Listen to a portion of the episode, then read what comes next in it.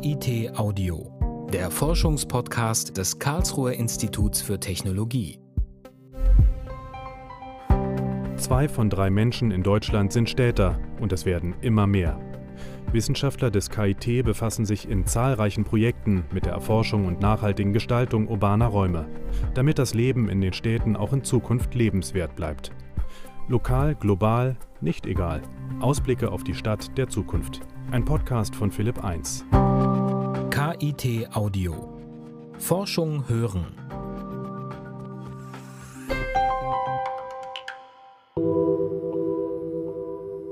Wie könnten unsere Städte in 30 oder 40 Jahren aussehen? Bei dieser Frage komme ich ins Träumen. Ich sehe Hochhäuser mit gewaltigen Glasfronten, gehalten von schlanken Stahlträgern. Autos fahren nicht, sie schweben durch die Luft.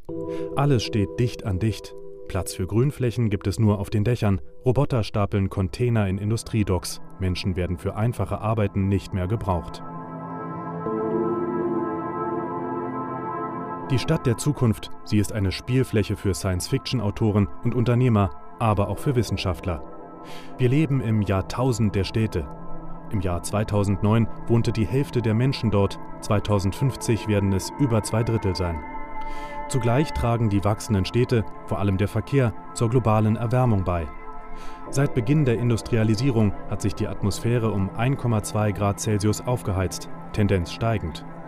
Angesichts dessen verfolgen die Forscher keine Utopien. Sie stellen drängende Fragen. Wie werden wir in Städten nachhaltig wohnen und arbeiten? Gibt es in Zukunft überhaupt noch Autos in der Innenstadt? Was hilft gegen die Erhitzung des Stadtklimas? Welche Rolle spielen die Bürger in der Stadt der Zukunft? Antworten suche ich beim KIT, dem Karlsruher Institut für Technologie. Meine erste Station, der Zukunftsraum des Projekts Quartier Zukunft in der Karlsruher Oststadt. Wer möchte was zu trinken? Bitte ja Wasser. Was hast du denn Gutes? Nee, Rhabarber. Oh, super, Rhabarber, bitte. Es ist ein schwülheißer Montagnachmittag, an dem ich den Zukunftsraum betrete. So wirklich futuristisch sieht das Ladenlokal nicht aus. Beiger Linoleumboden, bunt bemalte Fensterscheiben, Kartenständer mit Flyern. Die Zukunft spielt sich hier eher in den Köpfen ab. In der Mitte des Raums sitzen acht Anwohner um eine blaue Tischtennisplatte. Sie nennen sich Oststadtnachbarn, wohnen alle in der Umgebung. Jede Woche treffen sie sich und überlegen, wie es mit ihrem Quartier weitergehen soll. Und dort ist jetzt die Frage, wie man die Sache begrünt, ob man sie begrünt oder ob man wieder riesige Pflasterfläche macht, wie es jetzt in der Innenstadt am Marktplatz und ähnliches. Da habe ich nämlich auch einen toller Plan gesehen, äh, da war kein einziger Baum. Forschung im Quartier Zukunft, Labor Stadt bedeutet Forschung mittendrin im realen Leben, immer im Austausch mit den Bürgern. Seit 2012 gibt es das Projekt am Institut für Technikfolgenabschätzung und Systemanalyse des KIT. Später kam das Reallabor 131 hinzu, das vom Wissenschaftsministerium Baden-Württemberg gefördert wird. Zum Projektteam gehören die Geografin Alexandra Quint und die Landschaftsarchitektin Helena Trenks. Wir haben sozusagen den viel zitierten Elfenbeinturm der Wissenschaft verlassen und haben uns ins Stadtgebiet begeben und haben in einem sehr langen und intensiven, auch sehr kommunikativ intensiven Prozess mit den Menschen vor Ort, mit der Bürgerschaft, mit Nichtregierungsorganisationen Themen gesucht, die die Menschen im Quartier bewegen. Unser Ansatz ist, dass es wichtig ist, äh, dass man nicht nur theoretisch über nachhaltige Entwicklung spricht und forscht, sondern praktisch versucht, die umzusetzen. Das heißt, wir verstehen uns als Plattform für Ideen, als Unterstützer und Unterstützerinnen, äh, für Bürgerinnen, die Ideen haben, ähm, was man in ihrem Quartier verbessern könnte und die das auch wirklich umsetzen wollen. Die allgemeine zentrale Zielrichtung ist die Nachhaltigkeitstransformation dieses Stadtquartiers. Und wir betrachten die Stadt als ganzheitlich. Das heißt, wir gucken nicht nur, wie kann ein Stadtquartier sich äh, nachhaltig mit Energie versorgen, wie funktioniert nachhaltige Mobilität, sondern wir schauen uns die ganze Palette an Themen an, die ein Stadtquartier bewegen und ausmachen. Also Gesundheit, öffentliche Räume, Wohnen in der Stadt, ähm, Gemeinschaft, gemeinschaftliches Leben in der Stadt. Ähm, Begrünung von Stadt und Aufenthaltsqualität von Räumen. Zum Beispiel eine Idee äh, war die Nachbarschaft zu stärken. Also damals haben sich bei dem Bürgerforum die Oststadt-Nachbarn gefunden. Die machen Nachbarschaftspicknicks, die machen den Oststadttreff, die machen Diskussionsveranstaltungen ähm, und wir begleiten die wissenschaftlich. Also es gibt dann zum Beispiel Befragungen, wir haben Interviews mit denen geführt. Ähm, wir haben auch versucht, teilweise bei manchen Veranstaltungen mit Fragebögen die Besucherinnen zu befragen. Also da passiert einiges. An so einem Tag wie heute kommen Sie aus dem Gießen gar nicht mehr raus, ne? Ja, da ist wahrscheinlich tagelang nichts gemacht worden, so wie es aussieht. Reallabore beschreiben also nicht nur die Dinge, wie sie sind. Sie wollen die Menschen dazu animieren, das Leben in der Stadt ökologisch, kulturell, wirtschaftlich und sozial nachhaltig zu verbessern. Neben dem Oststadttreff sind viele weitere Bürgerprojekte entstanden. Es gibt ein Reparaturcafé, in dem Nachbarn sich helfen, defekte Geräte zu reparieren. Das reduziert den Müll. So wie auch die Kleidertauschpartys, auf denen gebrauchte Kleidung getauscht wird, statt sie zu entsorgen.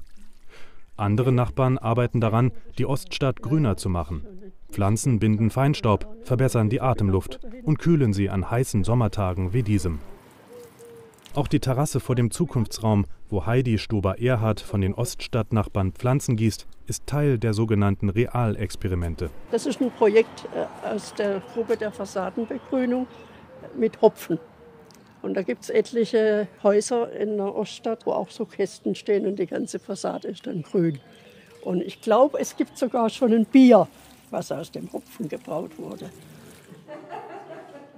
Die Forscher vom KIT haben im Quartier Zukunft und Reallabor 131 gelernt, das Wissen der Menschen in ihre akademische Arbeit einzubinden. Ob bei Versuchen für eine bessere Infrastruktur für Fußgänger oder zu neuen Verfahren zur energetischen Gebäudesanierung die Bürger reden mit. Wenn man in ein Stadtquartier geht, so wie wir das die letzten Jahre gemacht haben, und auf diese Menschen trifft, dann merkt man ganz schnell, wie viel wertvolles lokales Wissen vorhanden ist. Und wir haben dieses, unsere Arbeit von Anfang an ergebnisoffen gestaltet. Wir haben gesagt, wir geben nicht irgendwie ähm, irgendwelche Themen vor, die wir gerne bearbeiten möchten, sondern wir haben gesagt, wir gehen rein, wir suchen das Gespräch. Man hat in den letzten Jahren und Jahrzehnten sehr viel versucht, auf globaler Ebene zu lösen. Man hat sehr viel durch technische Neuerungen und so vorangebracht gebracht. Das waren auch wichtige Schritte, aber man hat auch gesehen, dass das einfach nicht genug ist. Ähm, man muss sich einfach ehrlich eingestehen, dass nachhaltige Entwicklung einen Kulturwandel bedeutet. Das ist vor allem auch eine Veränderung des Handelns und das muss eine Veränderung in den Köpfen zuerst sein. Partizipation haben wir im Konzept für das Projekt ähm, Quartier Zukunft Labor Stadt eigentlich grundlegend gesetzt. Menschen nehmen ihre Umwelt nicht nur einfach so hin, sondern sie wollen mitreden und auch mitentscheiden und Oftmals ähm, werden sie auch selber aktiv. Sie bilden Initiativen. Urban Gardening ist ein, seit Jahren ein großer Trend. Ähm, sie finden Themen, die sie interessieren, die sie bewegen im Alltag. Das kann man immer wieder auch in zum Beispiel Volksentscheiden sehen, die ja auch in den letzten Jahren sehr viel ähm, Aufwind erhalten haben. Was wir zum Beispiel im Bereich Soziales und Raum gemacht haben, ist, ähm, es war schon klar, es gibt bestimmte Hotspots hier in der Oststadt, Freiräume, die sowohl positiv als auch negativ ähm, sagen wir mal, kritisch sind, also zum Beispiel der Gottesauer Platz. Das ist ein, ein Platz, den sehr, sehr viele BürgerInnen schon lange umgestalten wollen. Das haben wir aufgenommen. Es gab dann mit Studierenden Entwurfs, Entwurfsworkshops zu dem Platz und ähm, die Ergebnisse, Zwischenergebnisse wurden dann zum Beispiel bei dem Oststadtpicknick, der Oststadtnachbarschaft, den Bürgerinnen nochmal vorgestellt. Da wurde dann nochmal damit diskutiert. Wie aber wünschen sich denn nun die Oststadtnachbarn ganz konkret die Stadt der Zukunft? In der ihre Kinder gut leben und ihre Enkelkinder aufwachsen sollen. Stadt der Zukunft, das bedeutet für mich die Autos raus, mehr Grün. Zum Beispiel wohne ich jetzt drei Jahre in Oststadt. Bei mir im Haus wohnen zehn Leute. Die kenne ich nicht. Die Autos nehmen einfach zu viel Platz weg. Und gerade die alten Stadtteile sind doch gar nicht für die Autos gebaut. Ja? Und, und jetzt hat jeder ein Auto und es steht eng an eng. Und, ja, wenn ein Neubau gebaut wird, muss eine Tiefgarage gebaut werden. Damit entzerrt sich die ganze Sache. Und wir sind noch in der dummen Situation, wo sollen die Autos hin, wenn eine Familie zwei Autos hat. Und dann wird mal ein Paket abgegeben, da bin ja ich diejenige. Dann kommt da jemand, das klingelt, mein Paket. Sag nicht mal Danke. Ich habe auch noch nicht in dem einen Jahr mit jedem meiner Nachbarn gesprochen, weil das ist ein Unterschied von Baden-Württemberg zu Westfalen. Hier wird miteinander nicht gesprochen. Dann muss ich dem Idioten noch sagen, also Danke könnte sie schon sagen. Wissen, das ist einfach, äh, Diese Sharing-Kiste, der Trend geht ja so ein bisschen davon runter, dass jeder ein Auto hat oder jeder eine Bohrmaschine oder sonst irgendwie was. Also zum Beispiel überall Elektroautos und dass nicht mehr jeder ein Auto hat, sondern dass man halt einfach ein Auto benutzen kann, das da steht, irgendwo hinfahren und es dort auch wieder abstellen könnte. Weiß ich nicht, ob wir jetzt alle noch mit, nur noch mit Elektroautos rumfahren oder äh, alles nur noch online geht. Das ähm, Kindergärten und Schulen umsonst sind. Also für die Kinder sollte alles kostenlos sein, finde ich. Ich bleibe dann bei deinem Kind ein bisschen und passe auf das auf, mal drei Stunden. Von der Stadtverwaltung her sollte nicht so viel vom grünen Tisch bestimmt werden, sondern man soll mehr auf die Bevölkerung hören. Und das find, gehört einfach wieder ein bisschen mehr in den Vordergrund. Die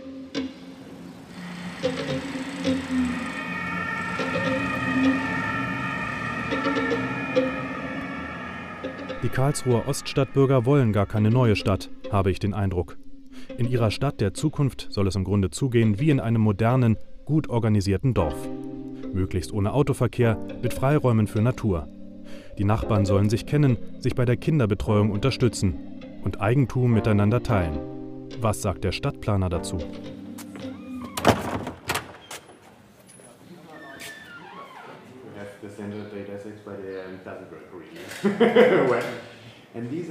Meine zweite Station, das Fachgebiet Stadtquartiersplanung auf dem Universitätscampus des KIT. Hier arbeitet Markus Neppel, Professor an der Fakultät für Architektur. In einem groß angelegten Forschungsprojekt hat er sich gemeinsam mit drei Planungsbüros und der Bürgerschaft damit beschäftigt, wie sich Karlsruhe in den nächsten 30 Jahren städtebaulich verändern sollte. Die haben zum Beispiel gesagt, wir haben hier starke Überhitzungseffekte im Sommer in der Innenstadt und die werden in engen Straßen, wo viele Autos parken, natürlich noch verstärkt. Also weil die Autos sich noch stärker aufheizen. Äh, und die haben gesagt, äh, wenn ihr in Zukunft in Karlsruhe im Sommer vernünftig leben wollt, müssen aus Teilen der Innenstadt die Autos verschwinden.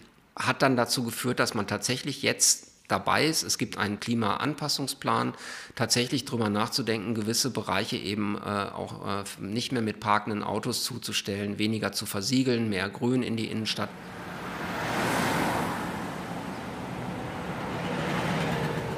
Der Verkehr verursacht 70 Prozent der Luftschadstoffemissionen und erhebliche Lärmbelastung. Autos werden in den Innenstädten daher zunehmend dem öffentlichen Nahverkehr weichen, meint Neppel. Ganz verschwinden wird das Auto aber nicht. Vielmehr werden wir Mobilität besser organisieren müssen. Stichwort Smart City. Mit Apps fürs Smartphone erfahren wir, wie man Fahrrad, Bus und Bahn und Carsharing kombiniert, um schnell ans Ziel zu kommen. Doch nicht nur der Verkehr, auch der Onlinehandel wird die Innenstädte verändern. Je mehr Menschen übers Internet einkaufen, desto unbedeutender werden die klassischen Einkaufsstraßen. Was aber nicht bedeutet, dass Handel und Industrie aus den Städten verschwinden. Im Gegenteil. Produktion findet heute auch oft digital statt. Also es ist überhaupt kein Problem, wenn im Erdgeschoss eben kein Laden mehr ist, weil der Einzelhandel sich verändert.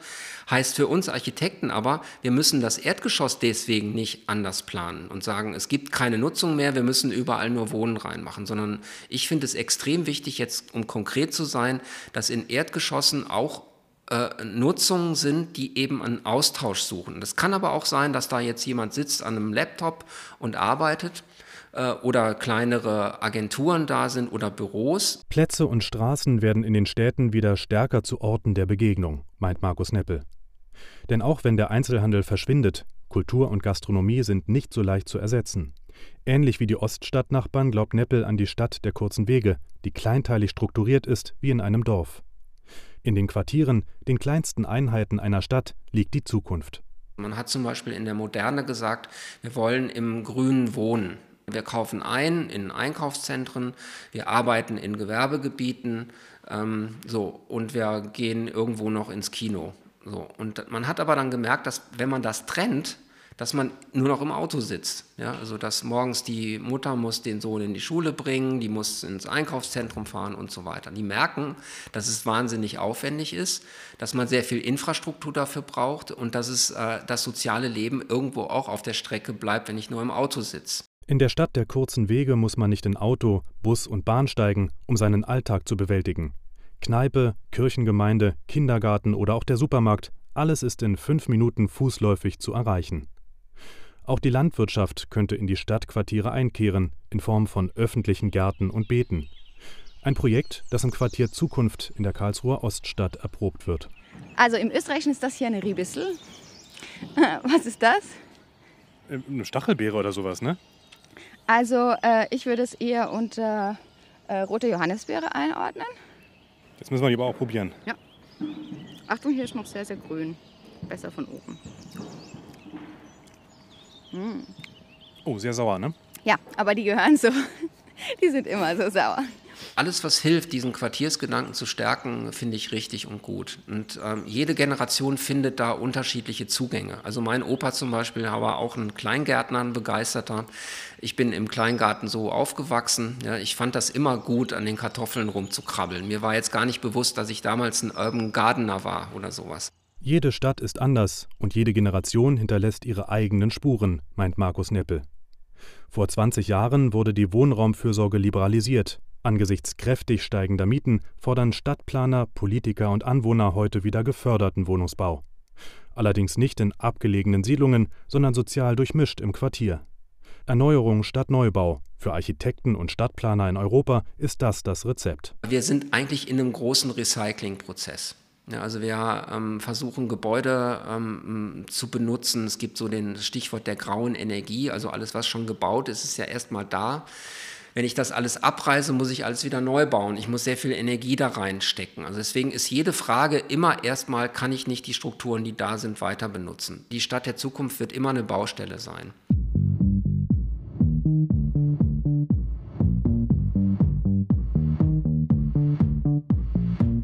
Trotz technischer Innovation kann die Stadt also ihre gewachsene Struktur, sogar eine dörfliche Beschaulichkeit bewahren. So verstehe ich den Stadtplaner Markus Neppel. Kann das gut gehen, wenn in den nächsten Jahrzehnten immer mehr Menschen in die Städte ziehen? Und schon heute Megacities mit mehr als 10 Millionen Einwohnern wie Mexiko-Stadt, Lagos oder Sao Paulo unter der Menschenlast beinahe zusammenbrechen?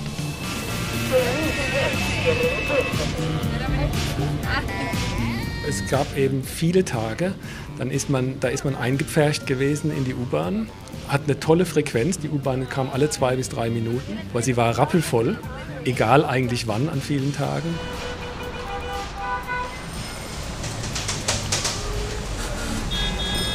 Und dann kam man hoch und blickte sofort auf, auf die Hauptverkehrsstraßen, die voll von Autos waren, Staus. Ne? Also das, das meine ich, das ist schon so ein Bild, das, das kennt man vielleicht von uns nicht ganz so. Ja? Und äh, das prägt sich natürlich schon ein. Meine dritte Station, der Forschungsbereich Nachhaltigkeit und Umwelt am Institut für Technikfolgenabschätzung und Systemanalyse. Dessen Co-Leiter, der Volkswirt Jürgen Kopfmüller, hat sieben Jahre lang in der Metropolregion Santiago de Chile in Südamerika geforscht. Die 6-Millionen-Stadt wächst rasant. Schon heute lebt etwa ein Drittel der Einwohner Chiles in Santiago. Kopfmüller wollte unter anderem herausfinden, wie sich die Metropole nachhaltig entwickeln kann. Der Müllbereich ist etwas, der auch in gewisser Weise speziell ist, also sagen wir mal im Unterschied zu Städten, wie man sie hier kennt oder auch zu, zu Industriestaaten, weil beispielsweise dort ein relativ starker sogenannter informeller Sektor besteht. Also ähm, Menschen, die mit Fahrrad, Motorrad, Kleinlastern, was auch immer durch die Stadt sich bewegen und Müll sammeln, mit dem Zweck, ihn sozusagen wieder weiter zu verkaufen und daraus sozusagen ihren Lebensunterhalt zu bestreiten. Der Müll wird nicht recycelt, sondern deponiert oder gar verbrannt. Je mehr Menschen nach Santiago ziehen, desto größer wird auch der Müllberg, den sie hinterlassen. Kopfmüller schlug eine nachhaltige Entsorgung vor, mit Hilfe der Müllsammler. Nach dortigen Maßstäben muss man eben gucken, wie man Lösungen findet, die beispielsweise diesen informellen Sektor auch versuchen einzubeziehen, den Menschen weiterhin Möglichkeiten zu geben, ähm, ihr Lebensunterhalt verdienen zu können und sie dann beispielsweise in solche Recycling-Mechanismen, äh, Recycling-Ansätze auch zu integrieren. Ob Wasserversorgung, Müllentsorgung oder Mobilität, je mehr sich eine Stadt in die Fläche ausdehnt, desto schwieriger wird es, die Infrastruktur aufrechtzuerhalten. Strom- und Wassernetze müssen gewartet, Verkehrswege bereitgestellt werden, Staus auf Autobahnen und überfüllte U-Bahnen inklusive. Alternativ können die Häuser der zukünftigen Metropolen immer weiter in die Höhe wachsen, so wie in New York und vielen asiatischen Megacities. Mit der dörflichen Beschaulichkeit, die sich der Architekt und Stadtplaner Markus Neppel gewünscht hat, ist es dann schnell vorbei. Jürgen Kopfmüller hat noch einen anderen Vorschlag. Irgendwann muss man vermutlich auch wieder darüber nachdenken, von diesen großen Städten auch wegzukommen. Das ist ja so eine, so eine ja, so eine, so eine Gratwanderung. Zum einen sind natürlich große Städte, sie, sie bergen Effizienzpotenziale. Das ist klar. Man kann sozusagen pro Kopf kommt man mit weniger Ressourcenverbrauch aus. Das ist statistisch sicherlich so. Aber es führt eben zu anderen Problemen. Die Mengenprobleme führen dann wieder dazu, dass die Versorgungssysteme so eine Dimension erreichen müssen, die entweder dann nicht mehr finanzierbar ist oder die einfach auch technisch nicht mehr in den Griff zu kriegen ist. Heißt also, Städte mit 20 Millionen Einwohnern sind irgendwann einfach zu groß. Was aber ist die Alternative für die Menschen, die in die Städte ziehen wollen? Städte an sich ja, aber man muss, glaube ich, auch irgendwann wieder darüber nachdenken. Das ist vielleicht in den letzten Jahrzehnten ein bisschen aus dem Blick geraten, auch wieder das städtische Umland oder auch ländliche Regionen wieder so attraktiv zu machen, sozusagen Lebensbedingungen zu schaffen, Einkommensmöglichkeiten zu schaffen, äh, die es ihnen dann erlauben, auch wieder den Schritt zurück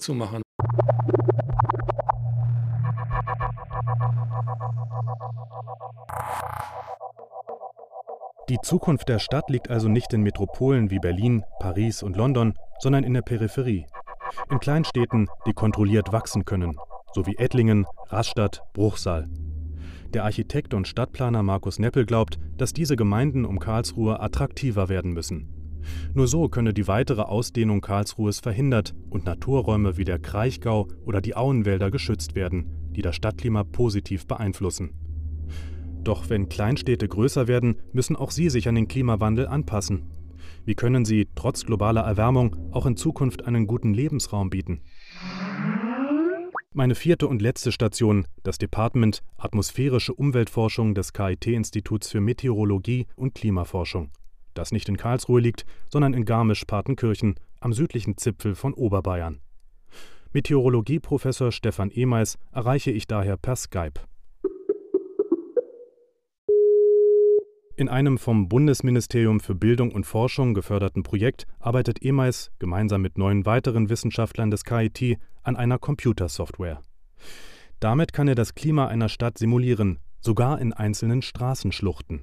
Stellen Sie sich vor, Sie nehmen ein Stadtquartier in Karlsruhe, meinetwegen die Oststadt. Dieses Stadtklimamodell soll in der Lage sein, in den einzelnen Straßen äh, das Klima zu berechnen oder bestimmte Austauschprozesse Fragen der Luftqualität, Fragen der Wärmebelastung für die Bewohner und gleichzeitig aber berücksichtigen, dass diese Stadt Karlsruhe in dem großen Rheingraben liegt, in dem es ein tagesperiodisches Windsystem gibt, wo tagsüber der Wind häufig Richtung Süden weht und nachts häufig Richtung Norden weht. Für sein Modell braucht Stefan Emeis eine große Zahl von Eingangsdaten. Wie ist die Sonneneinstrahlung? Wie ist der Boden beschaffen? Wie viele Gebäude stehen in einer Straße und wie hoch sind sie? Welche Bäume wachsen dort? Die Daten erhält er von den Verwaltungen. Viele Städte verfügen über ein Gebäudekataster. Bäume und Grünflächen kann er von Satellitenbildern einlesen. Außerdem greift EMAIS auf Messnetze von Behörden wie dem Deutschen Wetterdienst zurück, um die Feinstaubbelastung in Städten zu erfassen. In Zukunft sollen auch die Bürger Daten sammeln, mit einer Anwendung fürs Smartphone, die im kürzlich gestarteten Forschungsprojekt Smart Air Quality Network Anwendung findet. Jeder hat heutzutage ein Mobilfunkgerät, er benutzt es dauernd. Jetzt kann man an diese Geräte zusätzliche Aufsätze dran bauen. Das ist eine, diesen Aufsatz gibt es schon. Jedes dieser Smartphones hat auf der Rückseite ja einen Blitz für die Kamera. Jetzt kann man einen kleinen Aufsatz aufmachen, da wird der Blitz durch einen Lichtleiter, durch eine kleine äh, Kammer durchgeleitet und dann von der Kamera wird dieser Blitz wieder aufgenommen. In diese kleine Kammer lässt man die Außenluft hineinströmen. Und wenn jetzt in dieser Außenluft Staubteilchen drin sind, dann wird der Blitz abgeschwächt und, und das Licht gestreut. Und diese Streuung kann man dann auswerten und kriegt einen groben Eindruck über die Staubbelastung an der Stelle. Wenn die Daten erfasst sind, kann Stefan Emeis sie modifizieren. Er kann berechnen, wie sich das Stadtklima verändert, wenn alte Bauwerke abgerissen oder neue dazugebaut werden, wenn man die parkenden Autos entfernt und mehr noch. Man kann einmal die Stadt nehmen, so wie sie heute ist, dann aber die äußeren klimatischen Bedingungen verändern und schon mal simulieren, wie sich diese Stadt beispielsweise nach einer Erwärmung um zwei Grad oder nach einer Reduktion der Niederschläge um, was weiß ich, 20, 30 Prozent, wie das Leben in dieser Stadt wäre. Und dann weiß man schon mal, worauf das gegenwärtige System hintendiert und dann kann man anfangen zu überlegen, mit welchen Änderungen man dann wieder Erleichterungen schaffen kann. Wenn die Luft nicht abkühlt und die Temperatur auch nachts stetig über 22 Grad bleibt, wird das vom Menschen als Stress empfunden. Wie also sieht sie nun aus, die Stadt der Zukunft, die gegen die globale Erwärmung gerüstet ist? Es gibt einige generelle Erkenntnisse. die man so aus der hohlen Hand sagen kann. Beispielsweise, wenn ich mehr Grün in einer Stadt habe, dann wird es vermutlich eine angenehmere Stadt sein, weil Vegetation verdunstet Wasser, Verdunsten von Wasser verbraucht Energie, das heißt, das wird kühlend. Ich darf aber nicht beispielsweise auf die Idee kommen, jetzt eine enge Straßenschlucht, wo sehr viel Verkehr ist, äh, mit dichten Bäumen zuzustellen und zu, damit den Luftaustausch in dieser Straßenschlucht behindern. Dann könnte ich beispielsweise das Gegenteil erreichen. Es könnte zwar etwas kühler werden, aber die Luftschadstoffe können aus dieser Straßenschlucht nicht abziehen, sondern würden sich dort ansammeln. Jede Stadt ist anders, wie auch ihr Stadtklima, so das Fazit von Stefan Emeis. Patentrezepte gibt es nicht. Auch eine dichte Bebauung muss zum Beispiel nicht schlecht sein. In den Wüstenstädten der Sahara schafft es das Sonnenlicht gar nicht, bis auf den Boden zu gelangen. So heizt sich die Stadt weniger auf. Aus dem Beispiel kann man lernen. Stefan Emeis schlägt vor, viele Dachflächen in Zukunft sehr hell zu gestalten. Das Sonnenlicht würde so an der Oberkante der Stadt reflektiert, die Wärme bleibt draußen. Grünflächen wären auch bei dichter Bebauung möglich. Vielleicht muss man auch da ein paar revolutionäre Ideen denken. Es gibt beispielsweise ein, in Mailand ein Hochhaus. Das nennt sich auf Italienisch Bosco Verticale, also der vertikale Wald. Dieses Gebäude ist über seine ganze Höhe hinweg sind alle Fassaden und die Dachfläche sind begrünt. Das heißt, man hat auf allen Balkonen auch Pflanztrichter hingebaut, dass selbst kleine Bäume wachsen können. Und dieses ganze Gebäude ist eigentlich ein riesiges grünes Element, was in der Stadt steht. Das heißt, sie haben den verdichteten Wohnraum oder Büroraum mitten in der Stadt. Gleichzeitig sind die Außenfassaden und die Dachfläche aber genutzt, um Grün in die Stadt hineinzubringen. Ein Wald aus Hochhäusern. Da bekomme ich also doch noch ein futuristisches Bild. Ansonsten habe ich gelernt, die Zukunft liegt im Minimalismus. Auch in großen Städten sollen Nachbarschaften existieren können. Wir kaufen ein übers Internet, bewältigen unseren Alltag aber zu Fuß und mit dem Fahrrad in unserem Quartier. Die kleinen Städte von heute werden die großen von morgen sein. Und gegen die Erwärmung in der Stadt gibt es jede Menge Ideen, die Abkühlung verschaffen. Die Stadt der Zukunft, sie kann kommen.